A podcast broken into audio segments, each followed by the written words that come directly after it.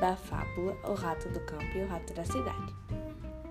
A fábula é muito parecida com o conto, mas ela tem o propósito de divertir as pessoas e apresentar uma lição de moral, diferentemente do conto, que geralmente é só para divertir as pessoas.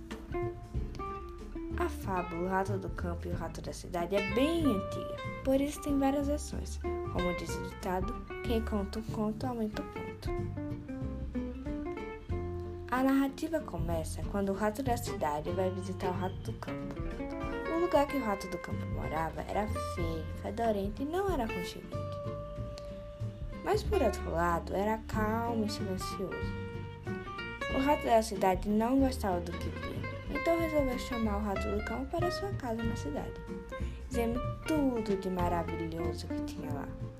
O rato do campo pensou muito, mas resolveu dar uma chance. Quando eles chegaram lá, na casa do rato da cidade, eles se depararam com um grande banquete e começaram a comer. Quando eles estavam comendo, ouviram um alto miado. Os ratos tremeram de medo e foram correndo para o buraco na parede. Quando o gato saiu, que era um gato, né? Miado, gato. o rato do campo perguntou para o rato da cidade para que ter uma vida de luxo se precisar viver com medo. O rato da cidade respondeu: É o preço que se paga. Depois disso, o rato do campo saiu da casa dizendo: É um preço muito alto. Prefiro ter uma vida simples sem me arriscar que ter uma vida boa onde preciso me arriscar toda vez que eu vou comer. Assim termina essa história.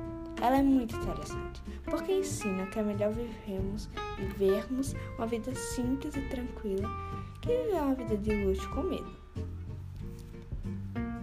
E é aqui que finalizamos o nosso podcast. Espero que tenham gostado e até a próxima.